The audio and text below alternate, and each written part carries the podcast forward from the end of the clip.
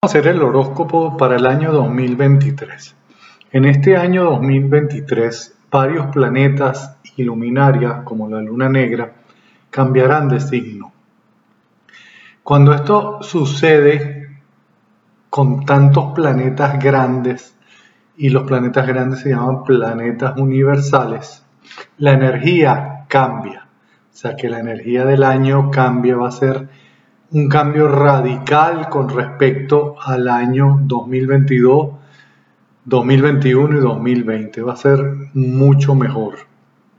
Por ejemplo, Lilith cambia de cáncer por fin a Leo, haciéndole tristezas y melancolías a Leo y eso pasará el 7 de enero. Júpiter cambia de Aries a Tauro el 17 de mayo casi Júpiter no estuvo en Aries y casi Júpiter no estuvo en, en Pisces porque entró y salió, entró y salió y salió. Y el 17 de mayo ya entra a Tauro, dando que sea el año de los Tauros. Y beneficiando a Virgo y a Capricornio.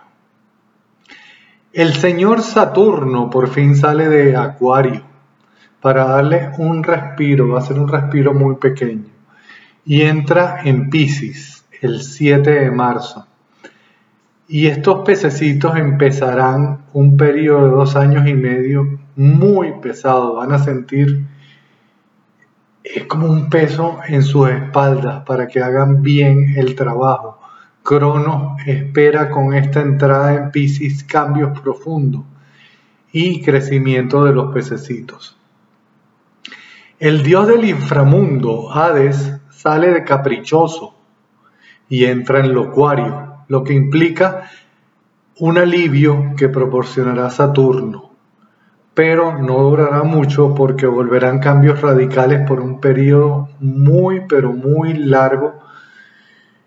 Eh, y para finalizar, el nódulo sur sale de ese escorpión, habiéndoles dejado una transformación espectacular y ahora va a entrar el Libra por 18 meses. Es decir, los Libras tendrán que dejar algo atrás, trabajo, casa, pareja, familia, forma de ser, etc. Cada uno dependiendo en la casa que se encuentre en su carta natal.